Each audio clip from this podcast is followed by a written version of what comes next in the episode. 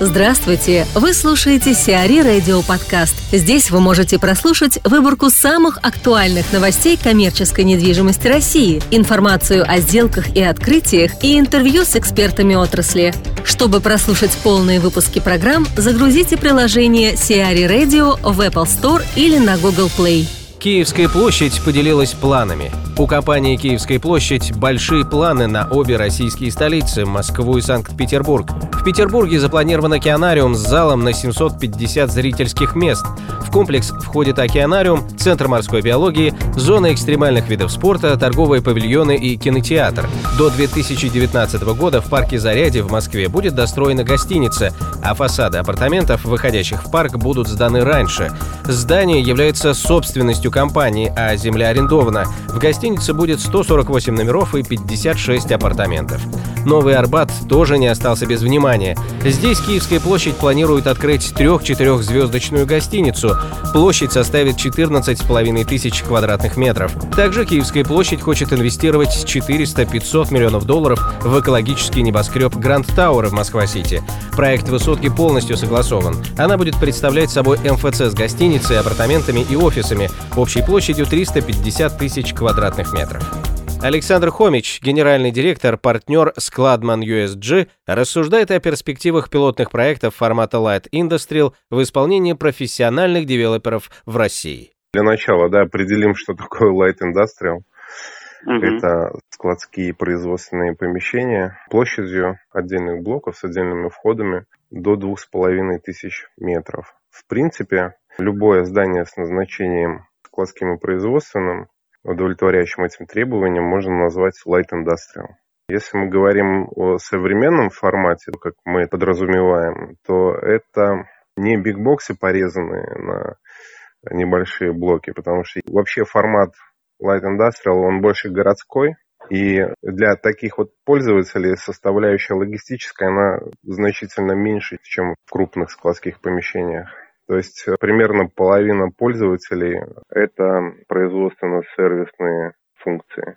Поэтому для проектов, которые находятся на значительном удалении от крупных населенных пунктов, на сегодняшний день формат актуален, если мы говорим о нарезке бигбокса на небольшие блоки. ПНК анонсировал работу в этом формате, и уже есть некоторые успехи, есть проданные блоки и предзаявки. Вот это говорит о том, что наше мнение о том, что на рынке есть дефицит, оно подтверждается. То есть дефицит качественных складских производственных помещений небольшой нарезки, он есть. И успешный запуск проекта ПНК в удалении от города это только подтверждает. Что вы подразумеваете под Light Industrial? Это может быть и в Москве, допустим, и за МКАДом, там на небольшом удалении. По высоте потолков. Если мы говорим о формате городском, да, то э, высота потолков для компаний производственных и сервисных, э, она не является такой критичной, как для логистических компаний, либо компаний, которые работают именно со стоком, именно со складом. Для склада, да, конечно, 12 метров потолок – это оптимальный вариант. Но если формат городской, городской, то большая часть клиентов, либо половина и большая часть клиентов, да, это не складские функции здания, а производственно-сервисные. Поэтому высота потолков 12 метров для многих из этих компаний, она излишняя. Это значит, что нужно отапливаться, это и стоимость э, строительства другая. 8 метров для блоков, например, до 2000 метров площадью, высота потолка 8 метров вполне достаточно. Если мы говорим о блоках 200 300 метров, то и высоты 6 метров будет достаточно. Есть э, еще городской формат Москва внутри МКАД. При стоимости земли КР Properties и их проект Перерва, он находится около метро в Марьино. И когда стоимость земли сопоставима со стоимостью здания, есть смысл делать и второй, и третий этаж. Это супер ликвидная локация. Для подобных проектов нет, опять-таки, о чем мы говорим. У нас есть э, исследование, работа такая исследовательская для лондонской мэрии. Там, в частности, упоминается о том, как решить вопрос нехватки складских производственных площадей в городе. И как раз рассматриваются такие проекты двух-трехэтажные. Самым главным является там отдельный вход, э, отдельная инфраструктура, то есть подъемники, там, если это э, речь идет о втором-третьем этаже. Вы с этим согласны или считаете, что какие-то другие есть вещи, которые будут определять вот именно этот формат, именно в России, там, в Москве и так далее? Ну, само определение формата – это все-таки функционал. Light Industrial, mm-hmm. то, то, что мы подразумеваем под этим термином, это может быть и с общим входом, и общими подъездными путями, и зонами разгрузки-погрузки здания. Старые советские – это тоже Light Industrial, это функционал. Да? Если мы говорим о качественном объекте, то качественный объект, да, он должен обладать определенными свойствами. Да? Это отдельный доступ в блоке, отдельные офисно-бытовые помещения для каждого блока с отдельным доступом. Это, это конечно, да, для качественного объекта это необходимо. Для удаления от э, крупных населенных пунктов 12-метровый потолок – это нормальное свойство. Это говорит о том, что большая часть компаний, арендующих либо покупающих такие блоки, они будут, скорее всего, эксплуатировать это помещение именно как склад. Ну, возможно, некоторые как производство.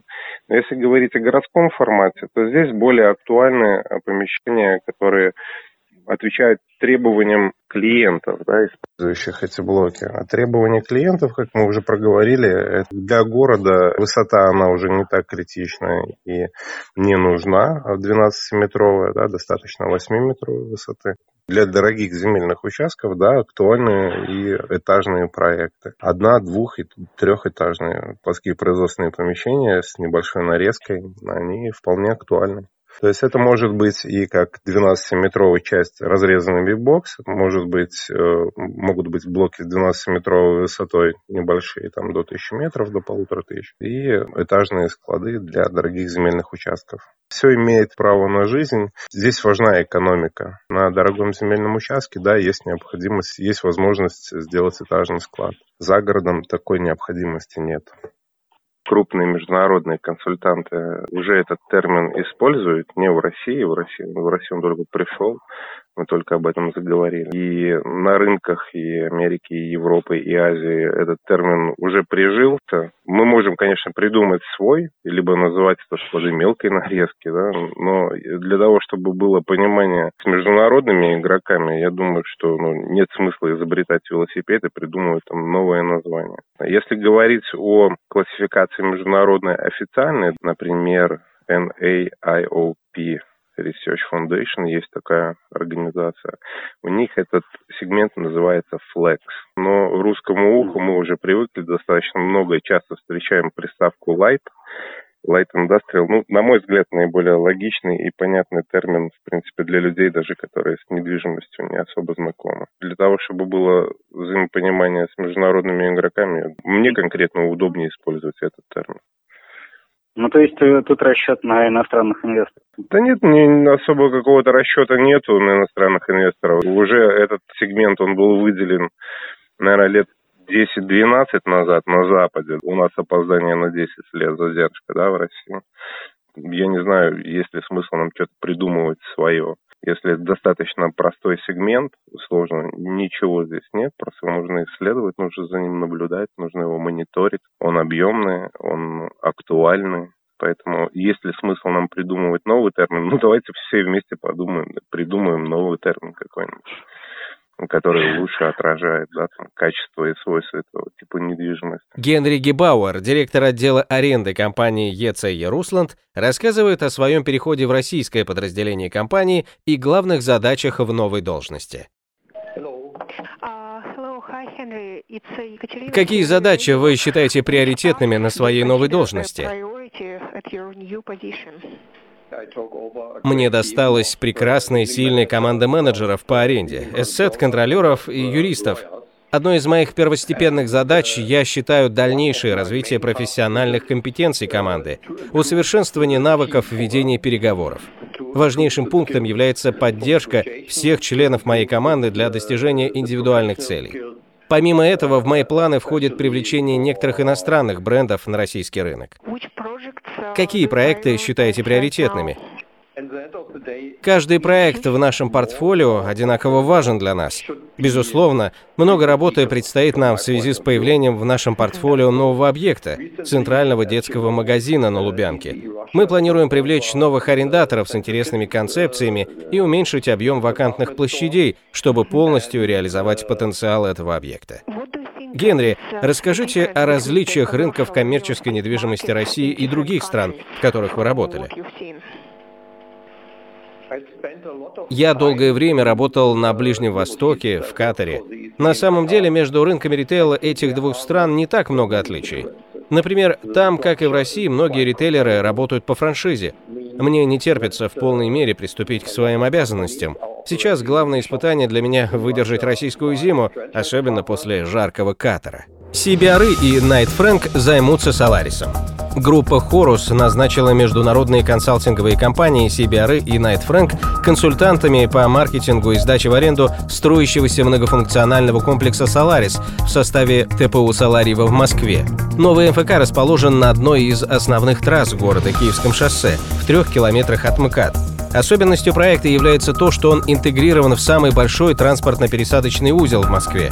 Концепцией проекта предусмотрена двухэтажная торговая галерея, где будут представлены ведущие международные российские бренды и многофункциональная зона развлечений, которая будет включать семейно-развлекательный парк, восьмизальный кинотеатр, развивающие студии и игровые площадки для детей, а также кафе, гастромаркет, рестораны и фудкорт.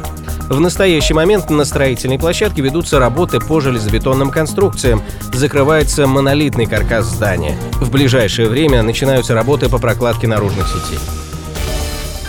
Сиари Радио. Эксклюзивные рубрики «За и против», «Ноу-хау», «Ремейк», «Новые форматы». Слушайте в полных выпусках программ в приложении Сиари Radio. Приложение доступно в Apple Store и на Google Play. Более подробная информация на сайте siari.ru slash radio.